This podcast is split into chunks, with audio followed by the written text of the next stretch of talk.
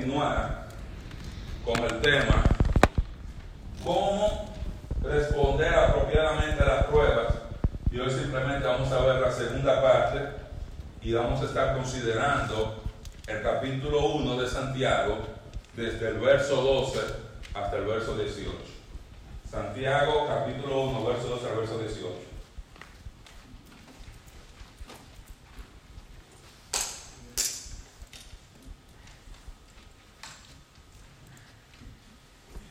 Dice la escritura, bienaventurado el varón que soporta la tentación, porque cuando haya resistido la prueba, recibirá la corona de vida que Dios ha prometido a los que le aman.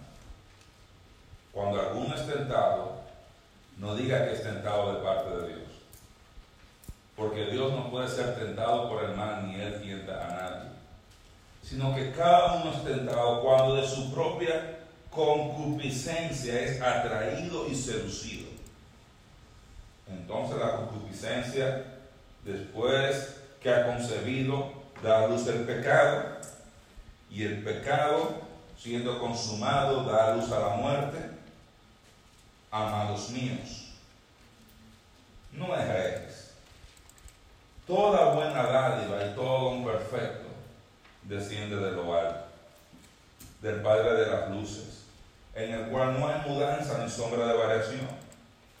Él de su voluntad nos hizo nacer por la palabra de verdad, para que seamos primicias de sus criaturas.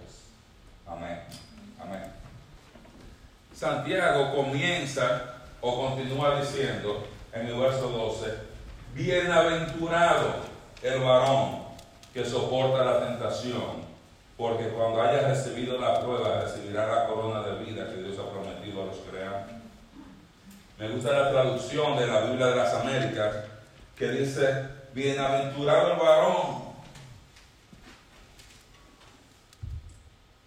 que soporta la tentación, pero cuando haya pasado, cuando haya aprobado, sido aprobado en medio de las pruebas, recibirá la corona que Dios ha prometido a los que le aman.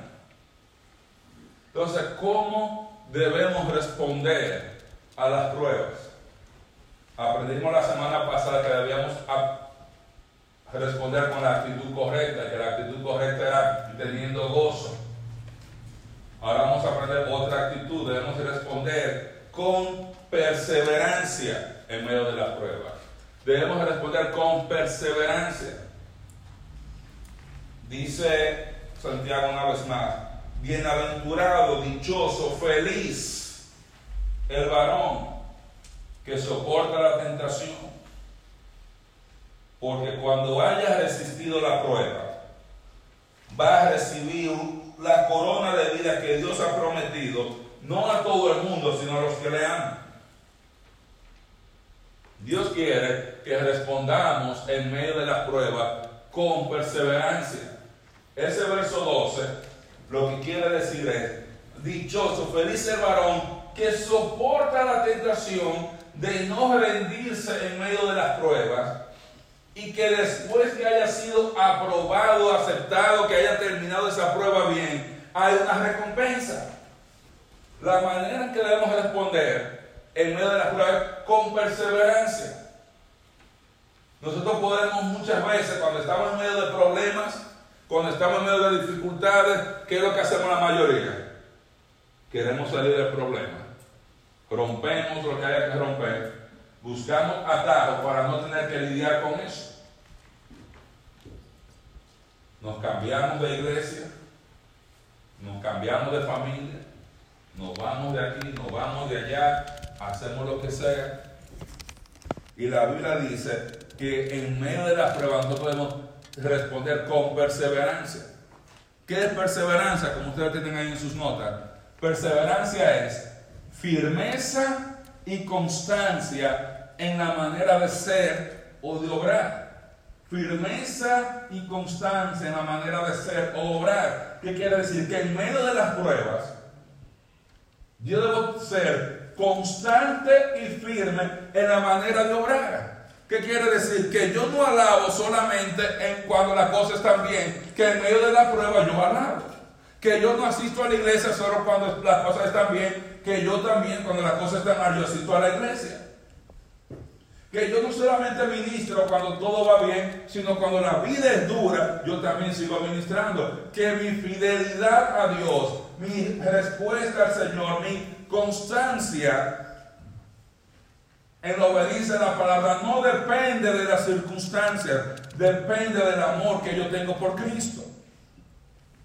Y eso es responder con perseverancia, es mantenerse constante en algo que ya se comenzó, a pesar de que la situación sea, se ponga complicada.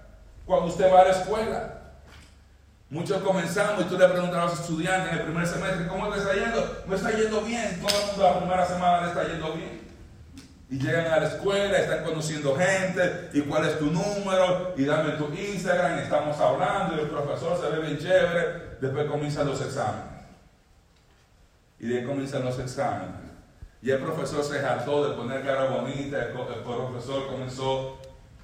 Entonces, usted decide, o dejo la clase, retiro la materia, o sigo a pesar de los problemas, simplemente aguanto la vara y sigo estudiando, esforzándome para terminar bien la clase. Eso es perseverancia, eso es constancia, esa firmeza de estar constante, de seguir estable, aun cuando la situación se pone mal o se pone complicada alrededor de nosotros. Es muy fácil servir al Señor cuando todo está bien. ¿Cómo es ese varón en victoria? Yo estoy gozoso y estoy contento y estoy sano y tengo dinero y tengo trabajo. Mi familia va bien, mis hijos están bien, el trabajo va bien, etcétera, etcétera. Puedes ser perseverante cuando aún las cosas se ponen mal. Cuando comienzan a criticarme. Cuando estoy enfermo cuando me siento solo, cuando me siento deprimido, cuando me siento ansioso, cuando no tengo dinero, cuando perdí el trabajo, cuando las cosas están poniéndose duras en la casa, cuando las cosas se ponen duras con el esposo, con los muchachos. Debemos responder con perseverancia en medio de las pruebas. Y la razón para responder con perseverancia en medio de las pruebas, siendo constante, no cambiándonos, ¿Usted sabe cuál es la razón principal? Es que la perseverancia en medio de las pruebas trae felicidad y gozo. Cuando perseveramos en medio de las pruebas trae felicidad y gozo. Y no necesariamente en ese momento es preciso. Pero el texto dice, bienaventurado el varón que soporta la tentación porque cuando haya resistido la prueba, cuando haya aprobado la prueba, cuando haya pasado el examen, él va a recibir una recompensa, una corona de vida. Es, él es feliz el varón, feliz la persona que se mantiene firme y constante en su fe, en su amor por el Señor, en su ministerio, a pesar de las dificultades, porque Dios lo va a recompensar.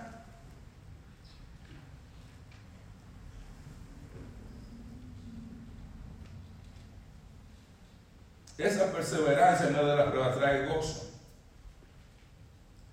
Al final, y es interesante que el texto dice, bienaventurado el, el varón que soporta la tentación. Venga, tentación o prueba. Bueno, con cada prueba viene una tentación. ¿Cuál es la tentación? De dejar la prueba. Dios quiere que usted aprenda algo, que usted aprenda a perdonar. ¿Usted sabe qué hace Dios? Lo pone en esa iglesia. Dios permite que usted se hace amigo con todo el mundo. Y Dios permite que haya un hermano que chismea acerca de usted. Y Dios permite que alguien te ofenda y pasan cosas y tú estás ahí por honrar a Dios. Y la opción es que tú tienes, perdona a esta persona y sigo adelante o dejo todo. digo, ya yo no tengo que aguantar de esto a nadie, etcétera, etcétera. Hay una tentación salir, salir de la prueba, sin haber aprendido lo que Dios quiere que aprendamos. Yo estoy en una crisis económica, Dios permite esa prueba para que yo aprenda a confiar y a depender en Dios para que Él supla mis necesidades. Esa es la principal razón por la cual muchas veces Dios nos pone en pruebas económicas. Para que aprendamos a depender de Él. Para que aprendamos que Él es la fuente de bendición. Porque algunos de nosotros confiamos en que tenemos mucho trabajo. Muchos de nosotros confiamos en el dinero que tenemos en el banco y no confiamos en Dios día a día para que nos supla. Y a veces nos pone en esa situación y quizá pase un mes, dos meses, un año, a veces tenemos que para cinco años o más hasta que aprendamos a depender en Dios. Pero viene Satanás, viene la tentación de que, ¿qué tú haces ahí? Mira, bota ese hombre, búscate uno que tenga billetes que te resuelva. ¿Qué tú haces ahí? Mira, hay un trabajo que te dan ahí un part-time todos los domingos. Ahí tú te vienes, te calcula cuánto esto son tanto al año. Y ya los hermanos de la iglesia, Dios sabe. Sí, hermano, Dios sabe, ese es el problema. Que Dios sabe. Bueno sería que no supiera. Viene, mira, y te dejan un dinero mal puesto. Te viene, bueno, este es el Señor, no hermano, eso no es el Señor, eso es el diablo. Ese dinero no es suyo. Y viene la tentación, es yo salir de la prueba sin aprender lo que Dios quiere que yo aprenda. Por eso, los que soportan las pruebas, los que pasan las pruebas con una firmeza, con constancia, hasta aprender lo que Dios quiere que ellos aprendan, ellos van a recibir una recompensa por la lección aprendida, por soportar la prueba. ¿Por qué? Porque Dios está más interesado en tu carácter y en mi carácter que en mi comodidad. Por eso Él dice, el rico gloriza en su humillación y el pobre en su exaltación. ¿Qué quiere decir? Ricos y pobres, todos vamos a ser probados. Con papeles o sin papeles, todos vamos a ser probados. Mexicanos, dominicanos, no importa lo que usted se crea, todos vamos a ser probados de una manera u otra. Porque Dios quiere producir carácter. Dice, bienaventurado, dichoso, porque si tú pasas las pruebas bien, tú tienes de garantía una recompensa especial de parte del Señor. Trae felicidad y trae gozo. Por eso, como hacemos la semana pasada, en medio de las pruebas, yo debo enfocarme en la recompensa máxima que yo puedo tener, no en las circunstancias, no en el daño máximo, no en el sufrimiento máximo que yo pueda tener. Porque cada vez que yo el sufrimiento máximo que yo puedo tener, la dificultad máxima que puedo tener, me voy a desanimar porque yo no tengo el poder, la fuerza de enfrentar todos mis problemas y todas mis dificultades. Yo me sorprendí el año pasado con mucha estrechez económica cómo Dios proveyó a cada momento, cada momento lo que faltaba. Aquí está lo de mortgage, aquí está lo de esto, aquí está al pasito, cada cosa, cada cosa, cómo Dios proveía, cómo Dios proveía. Pero Dios nos, nos prueba a todos, por una recompensa y felicidad y gozo para los que perseveran. Él sigue diciendo que la perseverancia en medio de las pruebas trae recompensas y enriquecimiento de la vida aquí en la tierra. Dice, van a recibir la corona de vida que Dios ha prometido a los que le aman. Esa corona de vida, déjenme aclarar, no es vida eterna. ¿A quién escribió Santiago su epístola? A creyentes. Ya eran creyentes, ya tenían vida eterna, ya eran salvos, eran cristianos. Esa de corona de vida es una recompensa de una habilidad especial para disfrutar la vida, tanto aquí sobre la tierra como en el reino.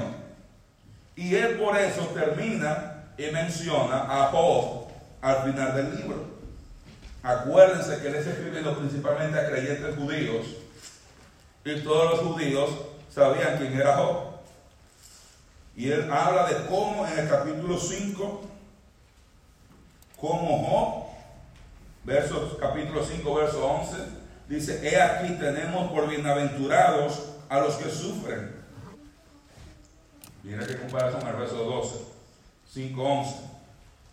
Habéis oído de la paciencia de Job, de la perseverancia de Job.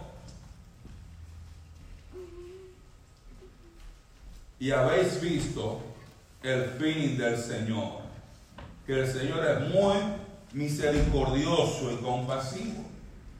Él está hablando como bienaventurado a Job. Miren la paciencia, miren la perseverancia de Job a través de sus pruebas. Y miren cuál fue el final de Job. Y miren la misericordia y la compasión y el amor del Señor al final de las pruebas.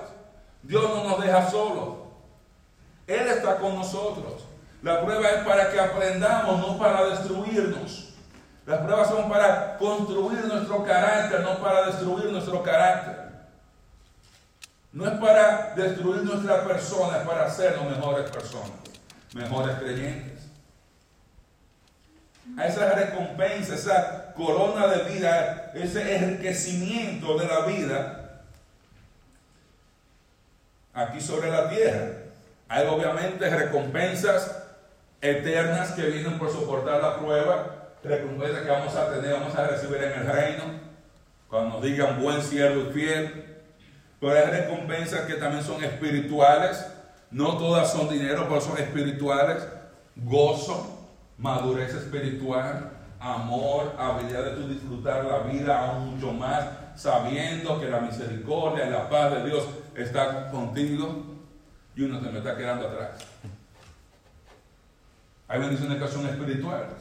Y hay bendiciones también que son terrenales, que pueden incluir bendición económica, prosperidad económica y salud, etcétera, etcétera. Esa corona de vida, que era, está hablando de esas recompensas, ese enriquecimiento de la vida que Dios podemos tener cuando soportamos las pruebas con paciencia, con perseverancia, cuando somos constantes. Muchas personas, muchos cristianos, nuestra fe depende de las circunstancias. Es interesante con el ambiente político que hemos estado viviendo, cómo muchos creyentes, su gozo, su paz dependía de cómo anduvieran las encuestas políticas. Hermano, no, nosotros confiamos en el Señor. No confiamos en políticos.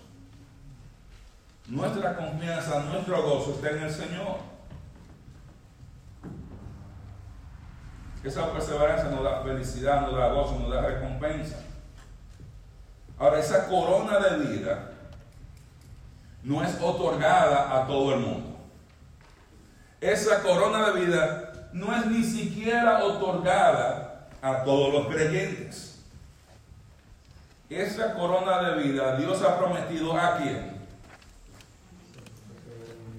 A los que le aman, dice el texto. La pregunta, y volvemos a cinco o seis años atrás, cuando yo llegué a la iglesia, no me acuerdo. Ah, no, ocho años, fue la edad de Daniel, cuando Daniel nació. ¿Aman todos los creyentes al Señor? El mismo silencio de hace muchos años. Porque en nuestra mente todos queremos decir que amamos al Señor. En nuestra mente quisiéramos pensar que todos los creyentes aman al Señor. Jesús dijo claro cuál es la prueba del amor al Señor. Si me amas, ¿qué? Guarda mis mandamientos. Tú estás guardando sus mandamientos, no, entonces tú no le amas. Simplemente. No hay espectro. Hay muchos de nosotros que en medio de las pruebas nos amamos más a nosotros mismos y a nuestra comodidad o a nuestra reputación que a lo que amamos al Señor. Y por eso queremos salir de la prueba, porque no es posible que yo siendo Marino Martínez o yo siendo médico, yo siendo el pastor, yo pase por eso y que vengo y simplemente busco un atajo. Dice, la corona de vida son para aquellos que aman al Señor, aquellos que perseveran en medio de la prueba por amor al Señor, que prefieren sufrir por amor a Cristo, sufrir, tener menos, estar incómodo, que salir de la prueba deshonrando a Cristo. Prefieren mejor morir de hambre que tomar lo que no es suyo. Prefieren mejor vivir con menos dinero y sacar tiempo para el ministerio y para servir que tener más dinero pero no tener tiempo para servir en el ministerio. Aquellos que aman al Señor tanto que no le importa sacrificarse ni el dolor ni la dificultad que pasen en medio de las pruebas, porque por amor al Señor está dispuesto a hacerlo todo. Muchos de nosotros salimos, va a llover, yo no voy. Yo no voy para la iglesia. Hay día tal día, ah, yo no voy. Hay juegos, yo no voy porque porque amamos esas cosas más que al Señor. Lo que sea que te previene obedecer al Señor, tú estás amando eso más que al Señor en ese momento. Sea un trabajo, sea un juego de pelota, sea lo que sea que usted esté haciendo. Esa corona de vida viene para esos que perseveran por amor al Señor. Que la cosa está mala y siguen arrastrándose. Ustedes se dan cuenta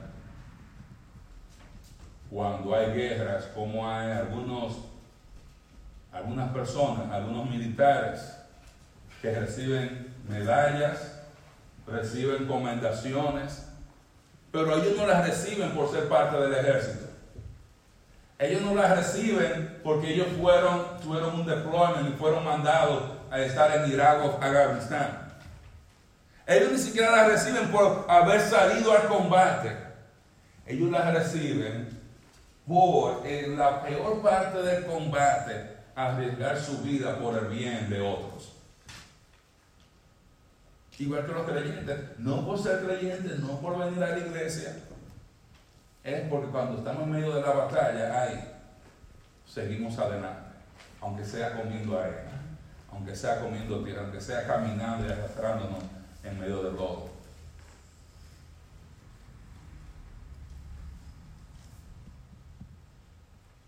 Una de las cosas que yo aprendí este año pasado, con todas esas dificultades, es que el domingo hay culto, no importa cómo yo me siento.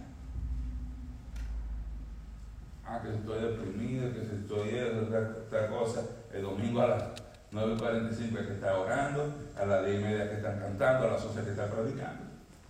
Le doy gracias al Señor que me cuidó y me mantuvo cada fin de semana enseñando y predicando a pesar de todas las dificultades. Pero no era porque, ay, qué bueno que yo me siento contento, no amando al Señor, dándole al Señor lo que Él se merece. Esa recompensa que viene en medio de las pruebas debe motivarnos a ser perseverantes. Hermano, en esa prueba donde tú estás pasando, lo que la Biblia te está diciendo es, sigue haciéndolo bien, haz lo correcto que yo me encargo de ti. Eso es lo que Dios te está diciendo. Persevera, persevera, sigue adelante te tropezaste, te caíste, levántate y sigue adelante. Se puso la cosa dura, levántate sigue adelante. Que yo me encargo de eso. Yo recuerdo una vez en una competencia deportiva, la única competencia deportiva que yo he ganado personalmente. Estábamos jóvenes, había, había que nadar, correr, subirse por obstáculos y yo todavía en mi juventud lleno de energía, no como ahora yo salí corriendo, corro, rico, todo, me tiro en la piscina, corro, salgo, a correr de nuevo al campo, a subirme por donde sea, y después tenía que correr, y era por un camino de piedras. Un camino lleno de piedras. Ya yo tenía la, la lengua de corbata aquí, era como una corbata. Y ahí no podía, los pies me temblaban. Y ellos permitían que te ayudaran al final. Tú no podías correr, pues permitieron que dos, uno me agarró por aquí, pero el que yo pueda correr para que yo no me cayera. Y ese arrastrándome cuando entré a la iglesia, que era donde el último lugar, la capilla del campamento, que me soltaron, ellos me desplomé y ahí caí yo como una guanábana en el piso. Y me acuerdo cómo era porque es lo único que he ganado, mi hermano. No he llegado en primer lugar en nada. Pero ¿qué digo con eso? En las pruebas es así. A veces estamos cansados, estamos agotados mental, físicamente, emocionalmente, pero hay una recompensa de parte del Señor. El Señor dice, aguanta la prueba por masoquista. Dice, sé fiel en medio de la prueba, persevera en tu vida cristiana, haz lo correcto porque yo te voy a recompensar. Sigue adelante, mi hijo, que yo estoy atrás de ti. Sigue, que yo te voy a dar un premio. Esa, esa es la manera correcta de responder a la prueba. No debemos hacer como hacen mucha gente, que es comenzar a acusar a Dios por nuestras faltas. Acusar a Dios en medio de la prueba, dice el verso 13. Cuando alguno es tentado, no diga que es tentado de parte de Dios, porque Dios no puede ser tentado por el mal, ni él tienta a nadie, sino que cada uno es tentado cuando de su propia concupiscencia es atraído y seducido. Entonces la concupiscencia, después de que ha concebido la luz el pecado y el pecado siendo consumado la luz la muerte. Dice, la manera de responder en medio de las pruebas no es acusando a Dios. Sí, yo estoy así, Dios me puso así, y yo hice sí, yo caí en pecado, pero fue porque Dios quiso, no hermano. Y que eso pasó porque esa muchacha, no. Y que ese dinero que no. Eso no fue la voluntad de Dios. Muchos de nosotros somos expertos en hacer excusas para nosotros. Algunos de nosotros siempre estamos a la defensiva. Y cada vez que alguien dice algo, estamos listos para responder, para defendernos, sin saber si alguien nos está atacando o no. Y estamos en medio de la prueba, y en vez de yo reconocer que yo fallé en algo en medio de una prueba, lo que estoy tratando de cómo yo acuso a Dios o a otra persona. En medio de cada prueba, mi hermano, viene una tentación. En cada prueba viene una tentación. Dios viene y te dice, te estoy poniendo esta prueba una vez más para que tú perdones. Viene la tentación y Dios dice, dale un pecozón que ruede. Y él dice, mira, te pongo esta prueba y Dios quiere que tú vengas y seas pacífico. Y él dice, tírale el carro por arriba. Entonces en medio de cada prueba viene una tentación, pero esa tentación no viene de Dios. Esa tentación no viene de Dios.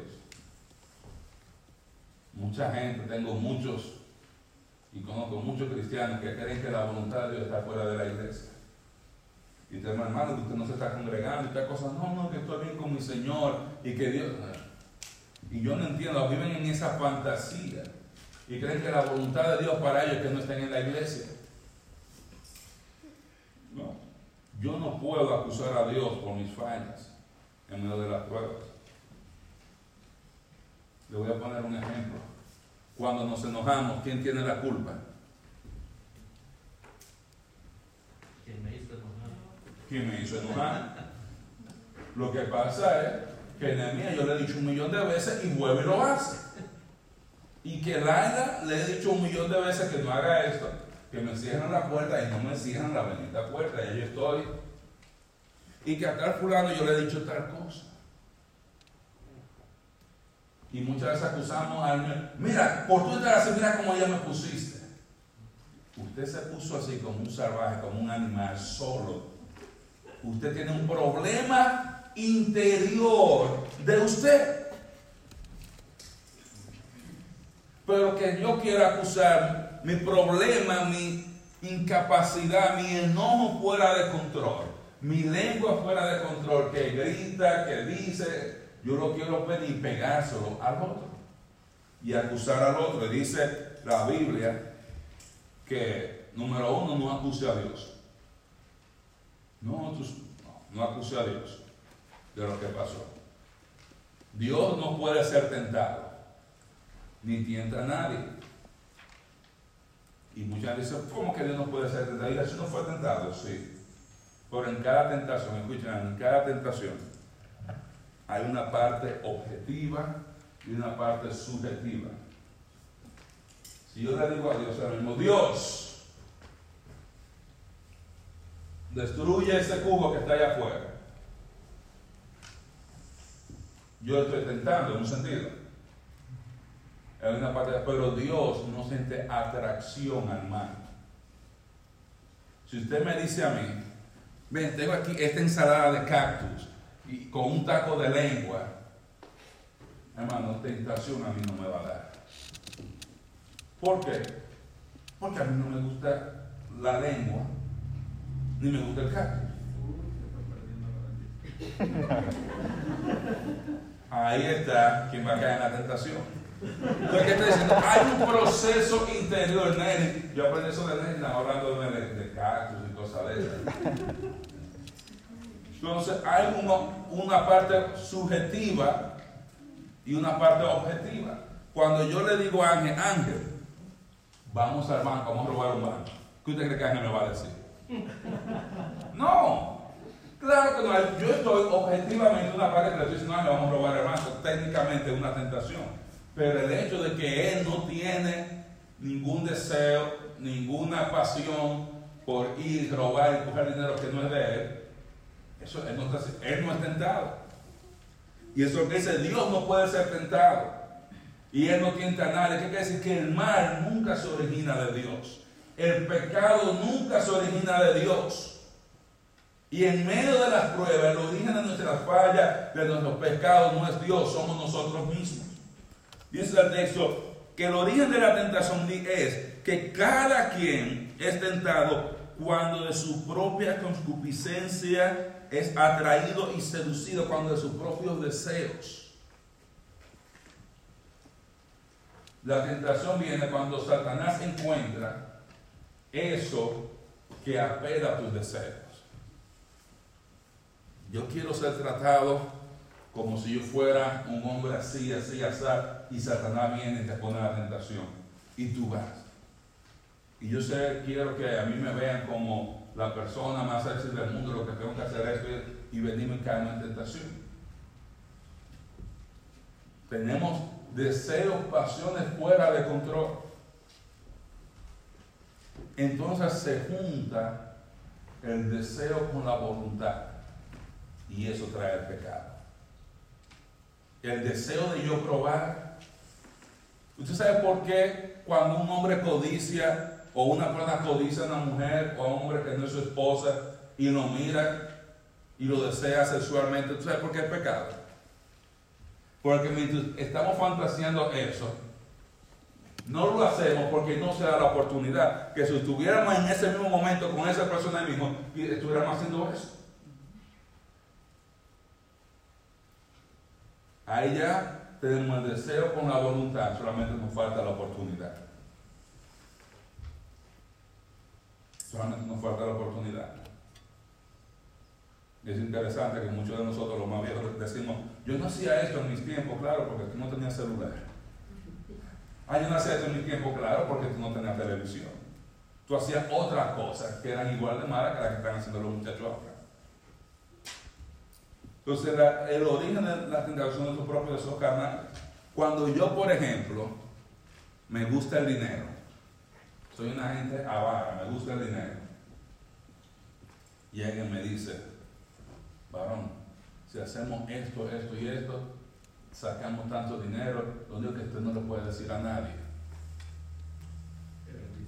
Qué bendición. Qué bendición. Qué bendición. No le digan y mire que vamos a hacer esto y comenzamos, eso caigo en la tentación, el problema no es de afuera, el problema es de mi corazón. Yo amo el dinero, yo quiero dinero, yo quiero tener dinero en el banco. Me da gusto abrir mi celular y ver tanto dinero en el banco y me lleno de gozo. Y abro la aplicación todos los días para esa sonrisa que me dan cuando tengo cinco o seis números ahí. Dios, wow, el mejor espejo del mundo. Yo abrir su app del banco y ver tanto. Puede tener sus propios deseos. Y cuando ese deseo se une con la voluntad, eso es lo que da a luz el pecado. El pecado es un hijo de nuestras pasiones. Eso es lo que está diciendo. El pecado que, nosotros cometemos es un hijo de nuestras pasiones. Yo tengo esa pasión sexual descontrolada, esas cosas que yo hago es un hijo de mis pasiones fuera de control. Yo tengo pasiones fuera de control, pleito, enemistad, orgullo, etcétera, etcétera, dentro de mí. Desde que aparece la oportunidad, va a salir. El problema no es Dios, el problema está dentro de mí. Dice, y el pecado, cada quien atraído y seducido por sus deseos. Y cuando lo hace, da luz el pecado. Y el pecado da otro hijo, que es la muerte. La muerte es el nieto de sus deseos descontrolados. Mis deseos, mis pasiones dan a luz al pecado, el pecado es la muerte. Esa muerte es, está hablando de una muerte literal y hablando de un creyente. ¿Y de qué tipo de muerte está hablando? De que muchos de nosotros, por nuestros pecados, Dios puede simplemente cortar nuestra vida aquí sobre la tierra. Dios puede traer una muerte prematura en un creyente por causa de su pecado. Después de tú sabes que tú no vas a vivir 70 años aquí. A los 30 y pico yo te voy a mandar a buscar. A los 40 yo te mando a buscar. Hay consecuencias del pecado.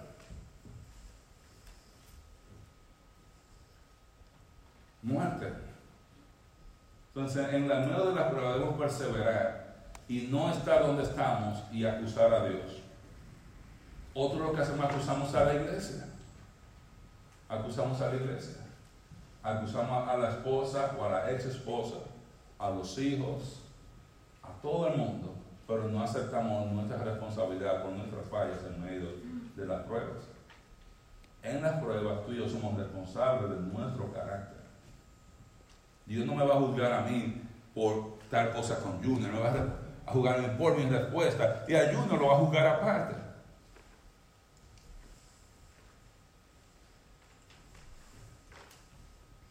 Y por eso dice Santiago en el verso 16, amados, hermanos míos, mire, ya la iglesia dice hermanos, hermanos dice, no erréis, no erréis.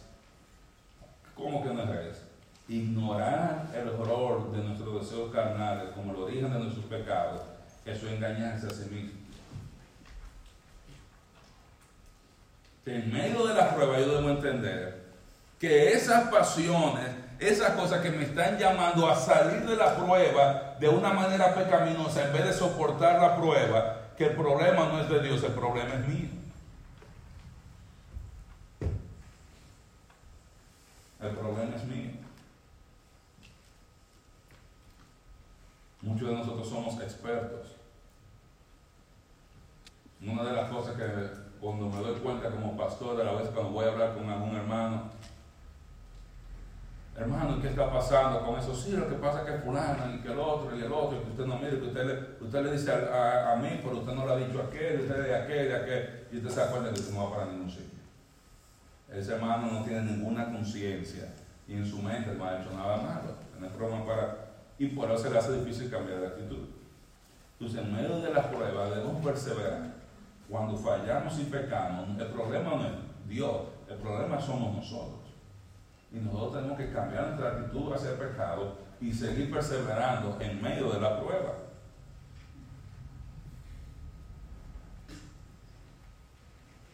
Por eso nosotros debemos responder a la prueba, reconociendo el propósito de Dios con nosotros en medio de las pruebas.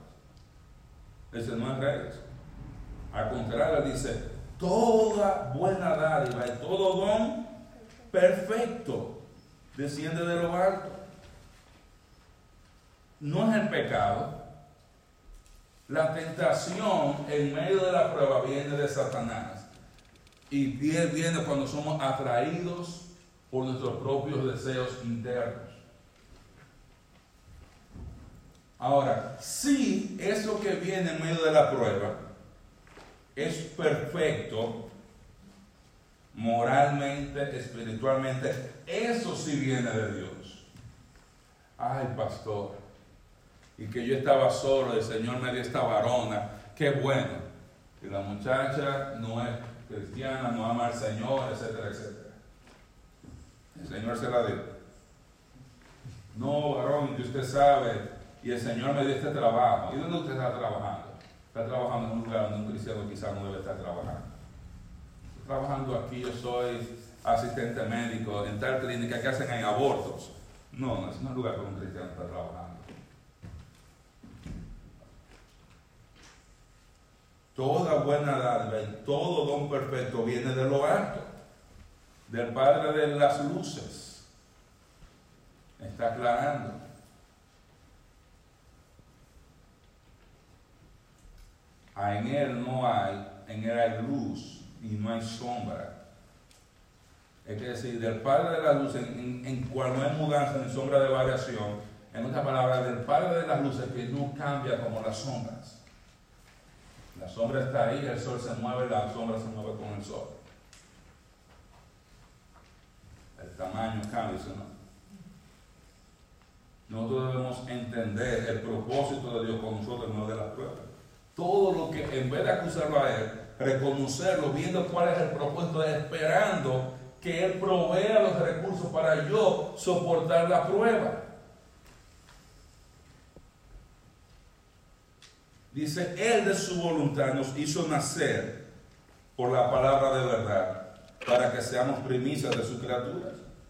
Él por su palabra, por el mensaje que escuchamos del Evangelio, Él nos hizo nacer de nuevo.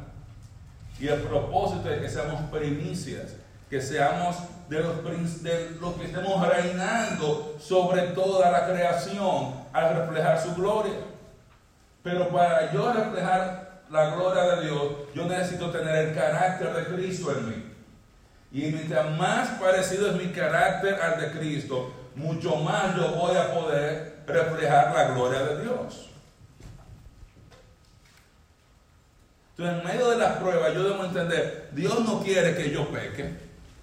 Dios no quiere que yo falle.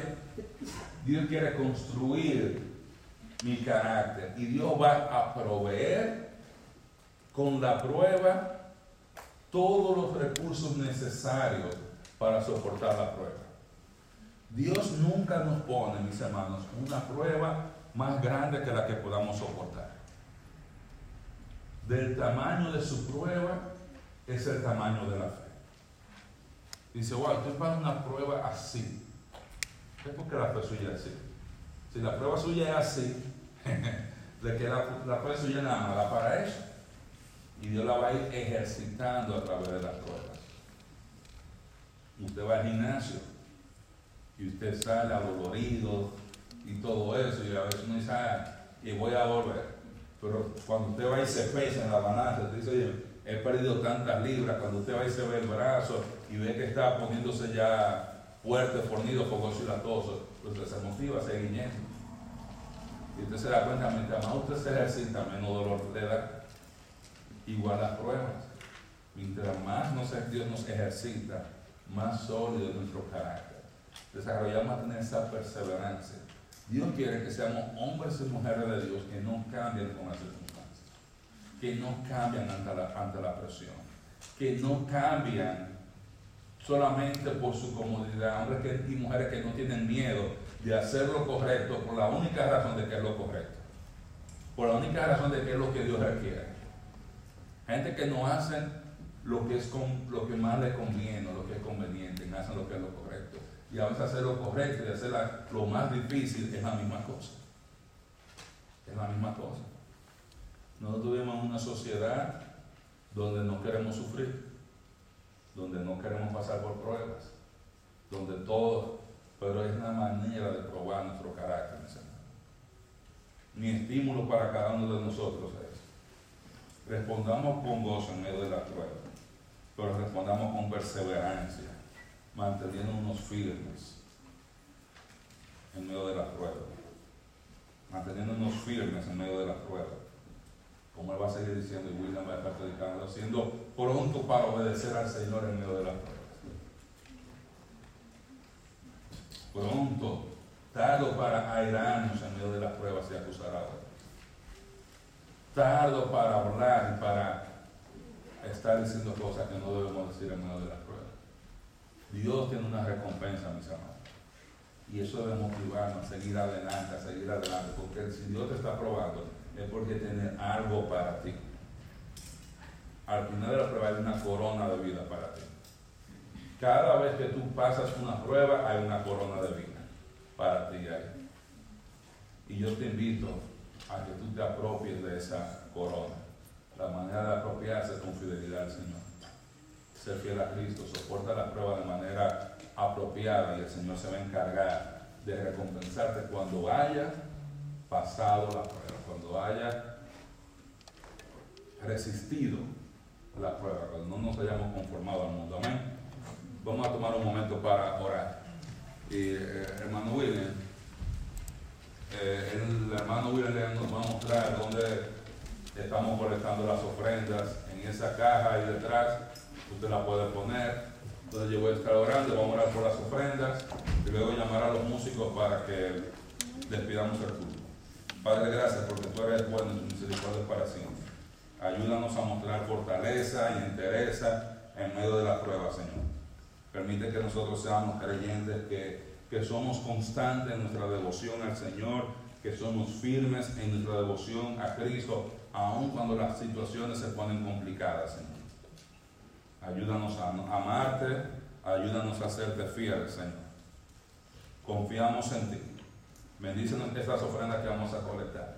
Permite que sea para beneficio de tu obra. En el nombre de Jesús. Amén.